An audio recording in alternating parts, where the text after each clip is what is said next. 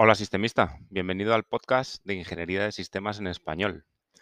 No tenía pensado publicar episodio en agosto. Em, iba a tomármelo como... Bueno, no tenía claro si iba a publicar, pero la idea si publicaba no era publicar este, era publicar eh, un episodio grabado por mí que hace tiempo que quiero, quiero traerte contándote una serie de preguntas que nos podemos hacer los ingenieros de sistemas em, para el buen desarrollo de los proyectos. Ya lo traeré más adelante.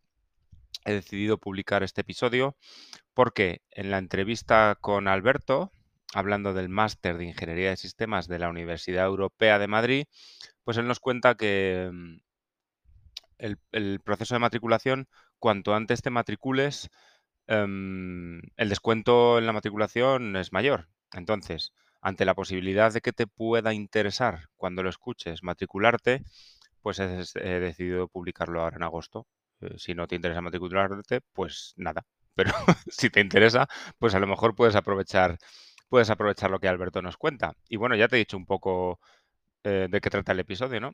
Hablo Vuelve Alberto al podcast para hablar del máster de Ingeniería de Sistemas de la Universidad Europea, la única formación reglada en España en torno a, la- a- a nuestra disciplina. ¿no? No, no, no te digo más. Eh, vamos, vamos con la entrevista. Ah, Espero que estéis pasando buen verano, no como algunos de los que vivimos en Madrid. Y, y nada más, nos vemos en el siguiente episodio. Un saludo.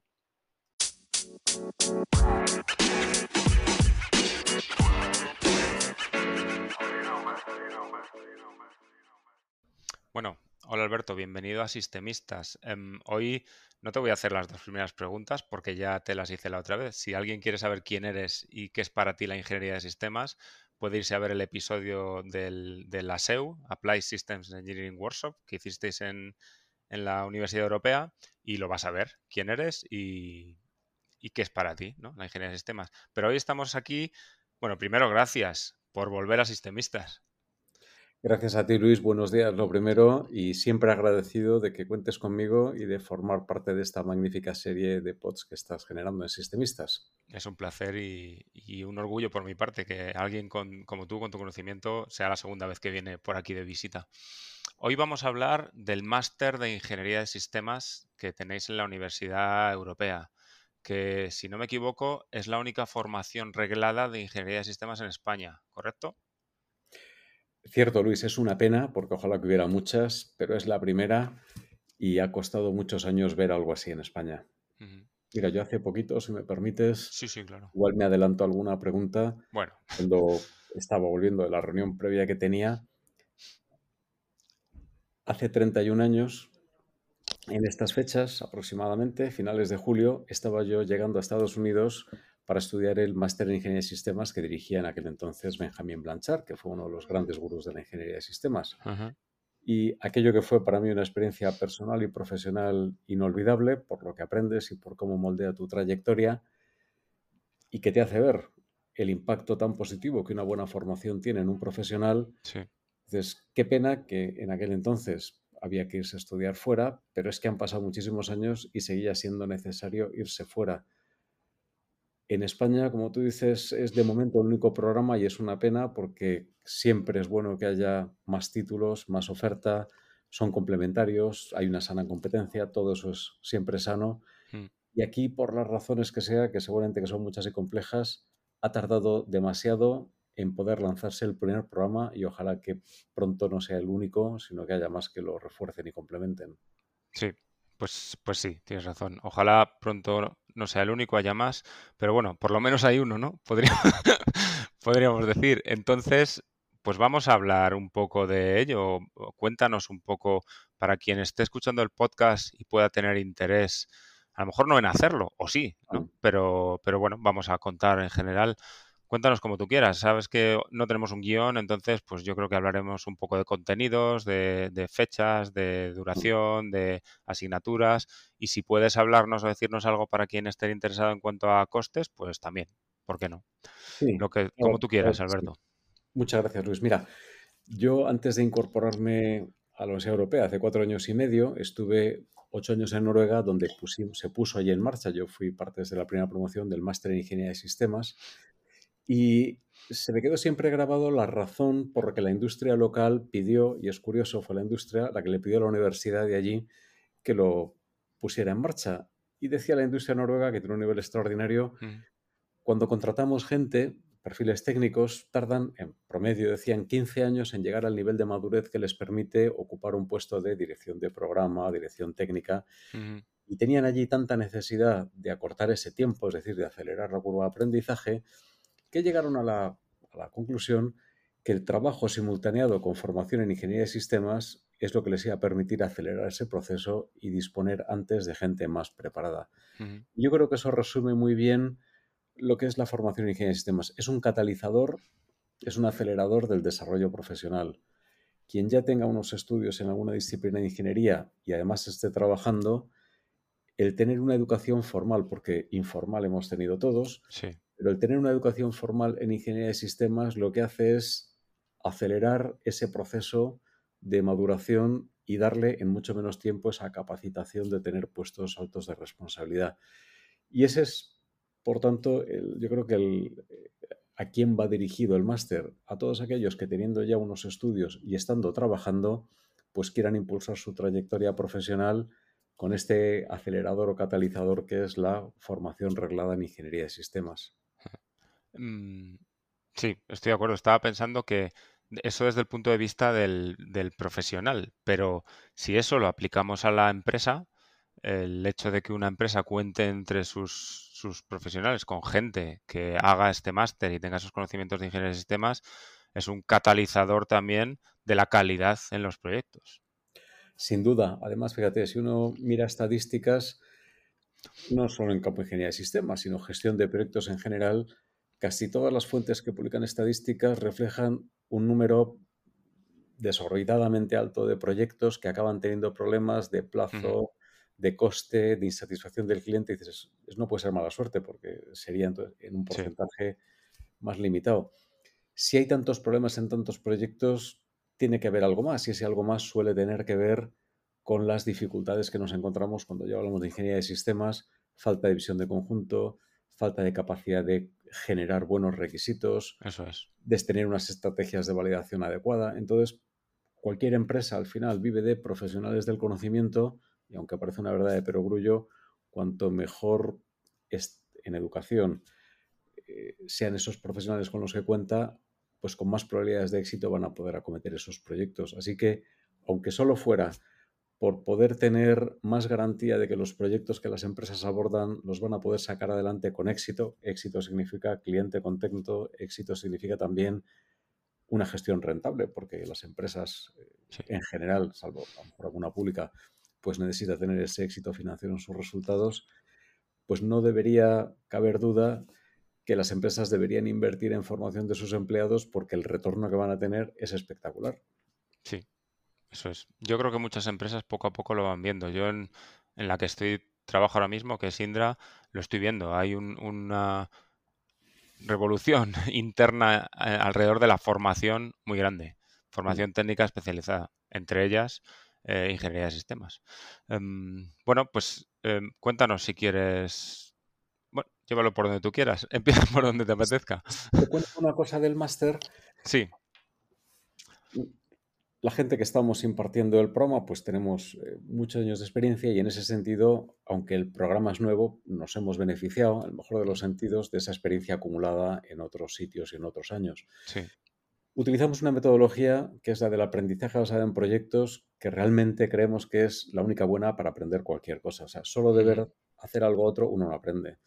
Me acuerdo cuando yo llegué a estudiar, yo soy ingeniero naval de la Politécnica de Madrid, me acuerdo que cuando en el 77 llegué allí a estudiar, el director de estudios me dijo una frase que la tengo aquí grabada, no deber levantar pesas a otro se pone uno fuerte. Y que es ¿verdad? En lo literal y en lo metafórico.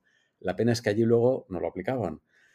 Quiero decir con esto que deber dar clases magistrales a otro, uno no aprende. Aunque tengas un buen claustro, si se limitan a radiar, a emitir su conocimiento y el estudiante está ahí sentado escuchando, puedes decir, tiene sentido, me suena bien lo que dicen, pero eso no quiere decir que tú seas capaz de hacer lo mismo mañana. La única manera de aprender algo, sea cocinar, o sea ingeniería de sistemas, o sea jugar al tenis, o bailar, o lo que sea, es practicando con una buena guía, sin duda. Y así concebimos la enseñanza en el máster.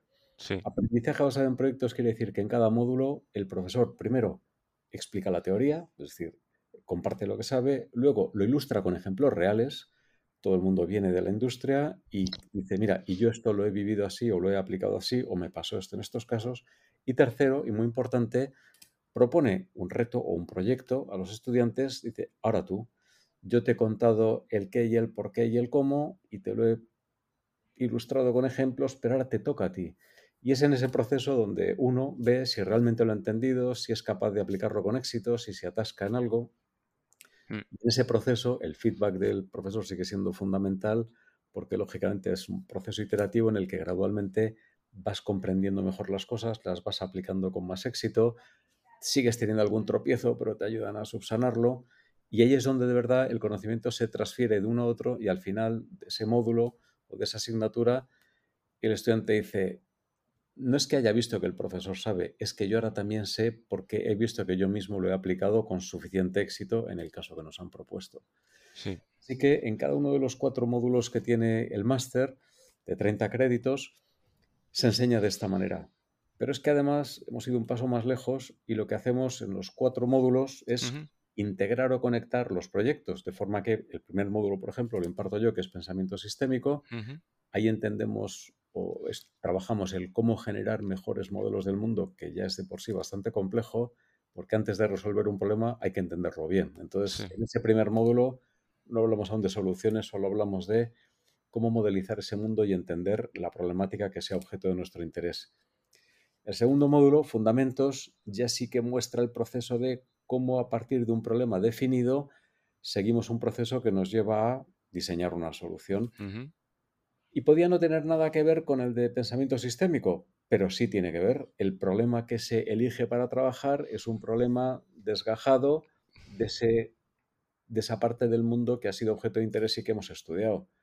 Y en el último módulo, por ejemplo, que es el de apoyo logístico y ciclo de vida, todo ese concepto de soporte logístico se aplica a lo que hayas diseñado en los dos módulos anteriores, de forma que el estudiante no solo aprende de forma práctica en cada módulo, sino que hay una continuidad del trabajo de un módulo al siguiente y eso, el tener ese hilo conductor, pues todavía refuerza más ese proceso de aprendizaje. Sí, sin duda, eh, hacer cosas es el mejor modo de aprenderlas, sin ninguna duda. Em, y qué importante lo de lo que has dicho del pensamiento sistémico. ¿Cuántos proyectos no llegan a buen puerto porque nadie se ha parado antes, al principio, a pensar en el problema? Y sí, dime. Perdón, no, por favor. No, no, iba a decir eso, en pensar en el problema y antes de, de empezar a correr, venga, vamos a escribir requisitos, vamos a hacer las pruebas, vamos a hacer el software, el hardware, lo que sea, pensar, darle, da- de- dedicar un tiempo, siempre que te dejen, claro, de ahí también lo, lo que decías tú antes, ¿no? Que en las compañías haya gente consciente de que empezar un proyecto no es empezar a escribir requisitos, hay que Claro. dedicarle tiempo antes. Mira, a Einstein se le atribuyen muchas citas, a lo mejor no todas son ciertas, Sí, pero suelen ser frases espectaculares. Y una de las que se le atribuye, que además según donde la veas, la, la cifra cambia, pero el concepto que es lo importante no, se dice que dijo que, si tu, que, que Einstein dijo, si tuviera 20 días para resolver un problema, dedicaría los 19 primeros a entenderlo. Y era un tío listo, sin duda. Y aquí muchas veces la prisa nos come y queremos enseguida ponernos a resolver exactamente no se sabe bien qué cosa. sí, Entonces, lo primero es entender, y en un mundo complejo donde todo está tan interrelacionado, es muy difícil tener, y además no hay un mundo único, hay tantos mundos como pares de ojos que lo mira. Tenemos eso, eh, diferentes percepciones, todas legítimas, y aunque hablemos de lo que creemos que afecta a otras personas, pues ellos lo perciben de manera diferente, ¿no? Entonces, generar esos mejores modelos mentales del mundo no es sencillo, como todo requiere su entrenamiento, y ese sería el primer paso siempre previo, no ponerse a resolver nada que aún no se haya comprendido razonablemente. sí. Y una vez que se tiene una cierta convicción de que sí se entiende el qué se quiere resolver y por qué, entonces vamos al cómo. Sí, sí, totalmente de acuerdo. Eh, Has dicho que son tres módulos, pensamiento sistémico, los fundamentos. cuatro, Ah, perdón, cuatro, cuatro. perdón. Es que me he saltado en intermedio. El primero es pensamiento sistémico, Sí, modelos mentales del mundo. sí, El segundo es fundamentos. Es todo el proceso desde que el problema ya está definido a cómo pasamos del ámbito del problema al de la solución a través de ese proceso de concepto de operaciones, stakeholders, requisitos, concepto de diseño, pensando en el ciclo de vida completo. Sí. Tercer módulo hace zoom en aspectos concretos del anterior y aborda en más detalle tres temas muy importantes, que son la gestión de requisitos y la... cuatro realmente. Gestión de requisitos, integración, verificación y validación. O sea que el, tercer módulo es zoom en el segundo en esas áreas que son tan importantes. Sí. Y el cuarto es el de apoyo logístico en el ciclo de vida. Vale. Tiene, mucho sentido. Tiene... Em, ¿Qué duración? ¿Tiene la misma duración los cuatro módulos? O... Sí, los cuatro módulos son iguales, son módulos de seis créditos cada uno, seis créditos en los créditos de Bolonia. La duración son cinco semanas, el programa es online, son cinco semanas cada módulo y hay clases los martes y los jueves. Normalmente, o sea, bueno, digo normalmente, siempre son de 7 a 9 de la tarde. Los martes son esa teoría y ejemplos que decía y el jueves es el trabajo en el proyecto que se le propone a los alumnos para que vayan en tiempo real aplicando aquello que les estás contando y enseñando y así ves cómo lo hacen y les vas dando el feedback que haga falta. Ah, genial. Pues además online, buena idea lo de online porque y más hoy en día, ¿no? Yo creo que facilita mucho las cosas. Mira, hemos tenido, por ejemplo, este ha terminado ahora la segunda promoción y uno de los estudiantes, aunque es de nacionalidad española, ¿Mm? vive en Suiza. Claro trabaja en una empresa allí. Entonces, la ventaja de lo online es que no tienes que limitarte a tu ámbito geográfico concreto. Teníamos gente residiendo en Barcelona, en Bilbao, en Suiza, como te digo, o sea, gente de cualquier ámbito, siempre que estés, lógicamente, dentro de, la misma, muy parecida eh, uso horario. Esto no, no, funcionaría igual de bien pues para alguien que está a lo mejor en Sudamérica o algo así, ¿no? sí. Pero lo hacemos a las 7 de la tarde para que sea compatible con el trabajo, aunque un poco más lesivo con la vida familiar, porque al final en algún sitio tienes que poner las clases. Para la gente que tiene su vida familiar, pues es un poco más duro a lo mejor, pero es conectarse de 7 a 9, dos días por semana. Como es gente que ya está trabajando y que ya tiene sus estudios de ingeniería, sin que aquí se regale nada, pues no tenemos los exámenes convencionales, porque ya es mm. gente demasiado madura como para que le hagas ese tipo de, pruebas lo que hay es una defensa grupal en cada módulo del trabajo que han hecho. Hmm. Se hacen equipos y los equipos defienden grupalmente ese trabajo y se les da feedback grupal y lo que sí que luego es individual es el trabajo de fin de máster. A mí me parece bastante asumible el tiempo, la dedicación. ¿eh? Dos días por semana, dos horas por la tarde. Bueno, sí, cierto, que tendrás que quitárselo a otra cosa, pero al fin y al cabo es algo que, que haces por voluntad propia y que la inversión yo creo que merece la pena. No me parece no me parece un esfuerzo titánico que no sea... Son cuatro horas de clase, pero hay más, ¿eh? O sea, el, bueno, sí, clase hay que hacer cosas. Les damos artículos para leer o ese trabajo grupal, ellos quedan entre sí y lo trabajan. Entonces, ¿cuántas horas dedican? Pues no te sabría decir muy bien, pero las horas de contacto con el profesor son cuatro horas de clase a la semana y fuera de eso, pues el tiempo que cada uno le pueda o quiera dedicar a seguir leyendo, a seguir profundizando o a trabajar en su proyecto. Hmm. Una duda que me acaba de surgir, ¿el material y, la terminología que usáis es en español o es en inglés? Es una buena pregunta, Luis. En, principio, en principio, el máster se imparte en español y la documentación elaborada por los autores es en español, pero luego cuando compartimos con ellos artículos, lógicamente son en inglés porque son las revistas buenas donde tienes eh, artículos de referencia.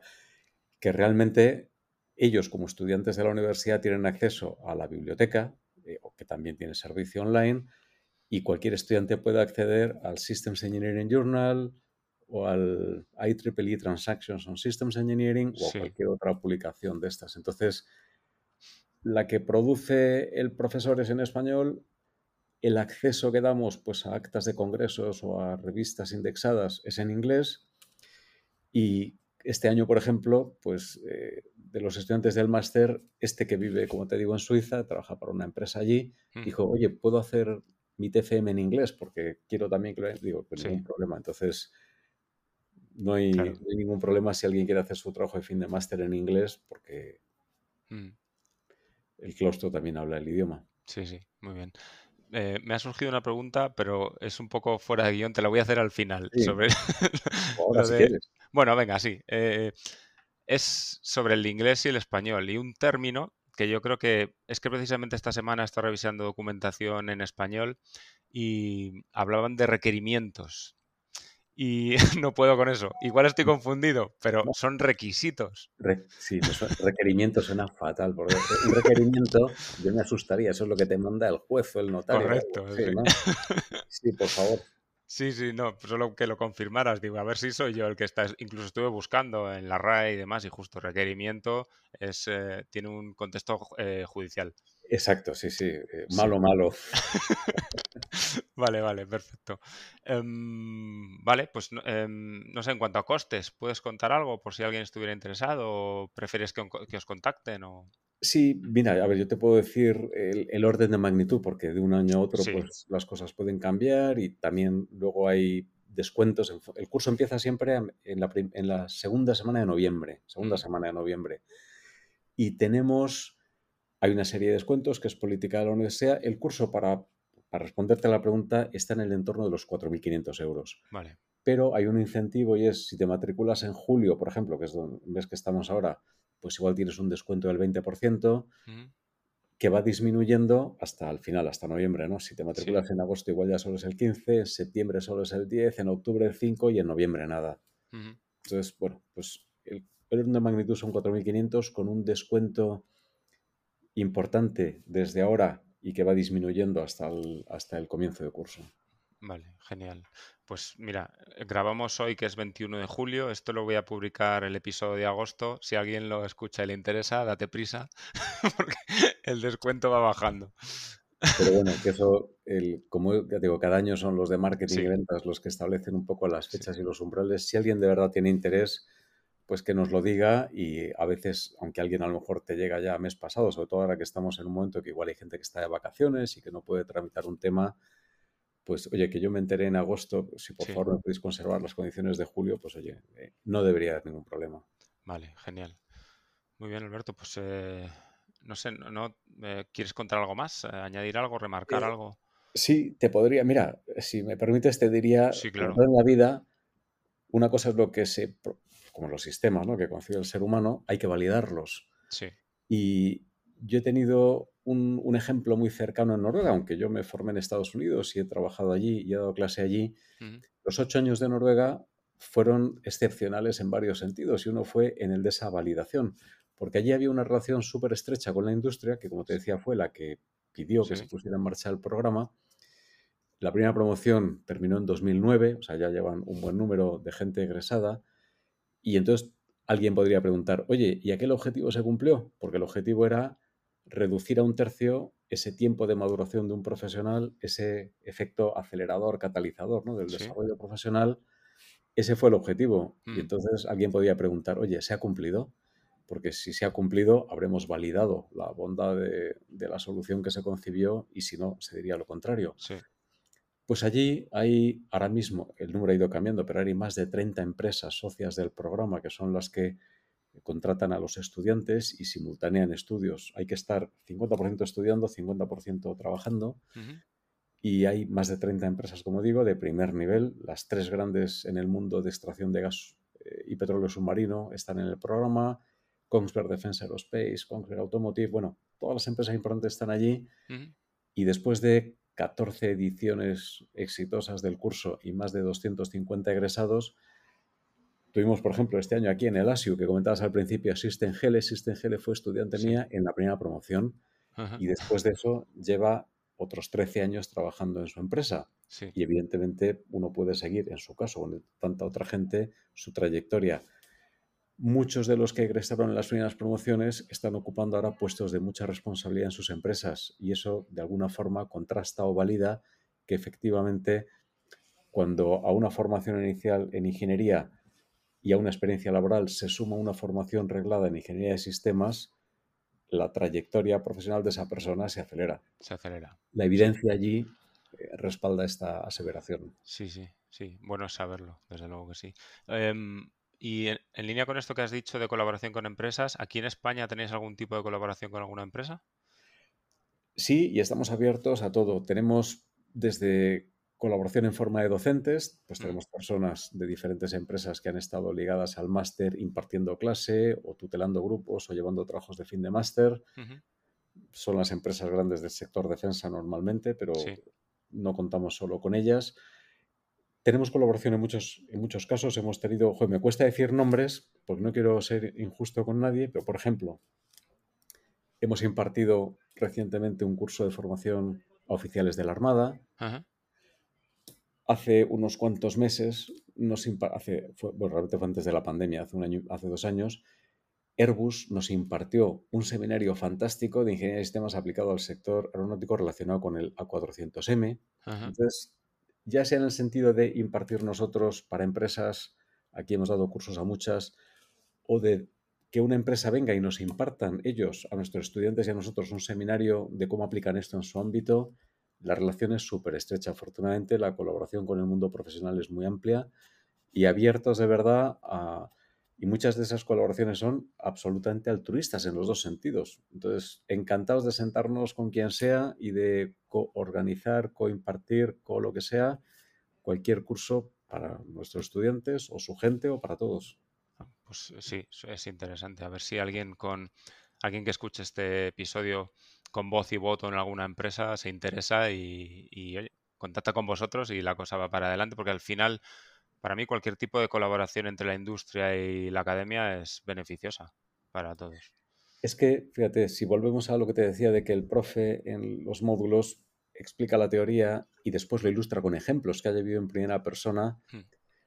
eso ya te lo dice todo, porque la teoría se la puede haber leído uno en un libro, pero enseguida, si, si es lo único que ha hecho, te dices, joder, me está contando lo que se ha leído, pero que realmente tampoco a lo mejor lo entiende del todo bien. Sí, Entonces, para contar cosas que se han aplicado, necesitamos apoyarnos en gente que esté en la industria o que haya estado en la industria. Y te miro a ti y miro a las empresas.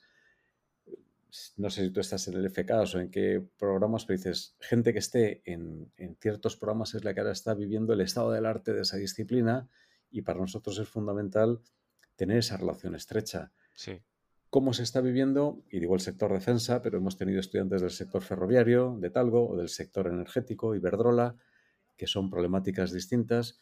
Pues cómo se vive en esos entornos la ingeniería de sistemas, cómo se aplica, para nosotros es una fuente de estudiantes, pero también de profesores, porque queremos tener ese estado de la práctica en esos diferentes ámbitos. eso es. Correcto. Muy bien, pues, eh, pues suena muy interesante, Alberto. Em, creo que no tengo ninguna pregunta ahora mismo que se me ocurra. Si quieres remarcar algo, Pues te agradezco, Luis, la oportunidad. Una sola cosa más. Mira, el, sí. en Estados Unidos existe el llamado Systems Engineering Research Center, el CERC. ujú, Es un, es un conglomerado de más de 40 universidades que es- no, no sé con qué forma jurídica exactamente allí, pero están agrupadas en este organismo que llaman CERC y es el que hace investigación en ingeniería de sistemas para el Ministerio de Defensa. Y CERC e INCOSE publican, cada dos años creo, un directorio mundial de los programas que se imparten de ingeniería de sistemas. Y qué pena me daba a mí cuando veía la edición de 2015-2017, pues que en todo el mundo, uno piensa en Norteamérica, Europa, buena parte de Asia, pues había 300 programas de ingeniería de sistemas y de los cuales muy poquitos en Europa y ninguno en España. Eh, Sí, Por fin ya tenemos uno, ya estamos en ese mapa, pero uno sigue siendo muy poco. Entonces sé que hay otras universidades que han intentado o siguen intentando lanzar esto. A veces eh, hay que lograr convencer a quien tiene las atribuciones en esos organismos pues para lanzar los programas. Sería muy deseable que aquí tuviéramos más oferta porque además eh, hay quien puede poner más foco en una cosa, quien puede poner más foco en otra. Ojalá que hubiera más oferta formativa y que España, que tiene una industria muy buena, afortunadamente, tiene una industria de muchísimo nivel y donde se trabaja muy bien, ojalá que a nivel académico tuviéramos también esa mayor oferta para que quien quiera profundizar o, profesionalizarse más en diferentes ámbitos relacionados con ingeniería de sistemas pudiera hacerlo. Pues sí, pues sí, ojalá. Em, soy consciente de que este podcast lo escuchan, que yo sepa, porque están dentro de Incose, algún que otro profesor de universidad de la Carlos III. A, a ver si toman nota y La Carlos III y la Politécnica. El primer intento que yo conozco de poner en marcha un programa de ingeniería de Sí. sistemas fue en 2007 en la Escuela de Teleco de la Politécnica de Madrid. En aquel entonces, el que era director de la escuela me llamó, igual que llamó a otras personas, y se quiso poner en marcha. Y bueno, pues también es complejo en una universidad pública como la UPM lanzar esas cosas. Y aquella buena idea, hablo de 2007, ni siquiera vio la luz. Años después, estando yo en Noruega, se lo propuse y llevando cursos de posgrado, por ejemplo, un máster en apoyo logístico integrado, se lo propuse a ICAI, que sacaron mm. un máster en ingeniería de sistemas. Y se lo pensaron y dijeron que no, que no era su core, que no lo iban a hacer.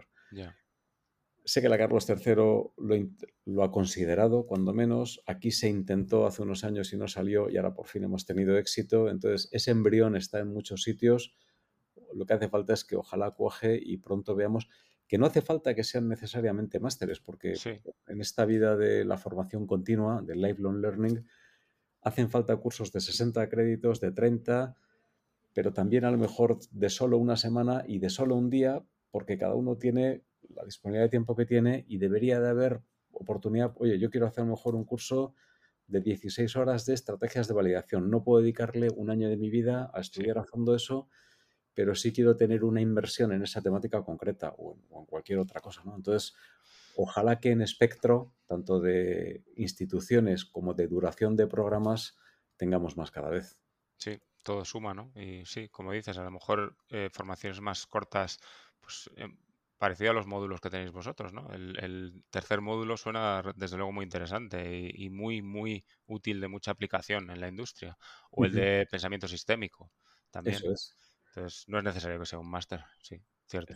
Sí, son más cursos cortos que uno puede a lo mejor, eh, digamos, digerir con más facilidad, sobre todo si tiene una carga de trabajo en la empresa o una cierta vida familiar y a lo mejor dices, un año, a lo mejor me lo puedo permitir en un momento dado, pero en otro no puedo sacar esa sobrecarga adelante, pero si es un curso de dos, tres, cuatro semanas, pues a lo mejor si es un esfuerzo que me compensa, lo focalizo mucho en un tema que sea de mi interés y al menos tengo eso. Sí, yo tengo algún que otro compañero y excompañeros que han hecho, bueno, lo conocerás, el, la formación esta que tiene el MIT de cuatro, cuatro, cursos de ingeniería de sistemas, uno de ellos está más centrado en Model Base y demás, mm. que lo han hecho porque no han encontrado nada de ese tipo en España, en español. Esa es la pena, joder, que es que que al final, hombre, que también está bien ir a cursos de ese calibre y de esas instituciones, pero que deberíamos de encontrar aquí mucha más oferta en, eso, en duración de espectro, en temática y en todo, para que realmente la gente pudiera elegir en cada momento lo que mejor se, se acomode a lo que necesita. Sí, totalmente de acuerdo. Bueno, Alberto, pues eh, nada más. Muchas gracias una vez más. Espero que no sea la última vez que vienes por Sistemistas.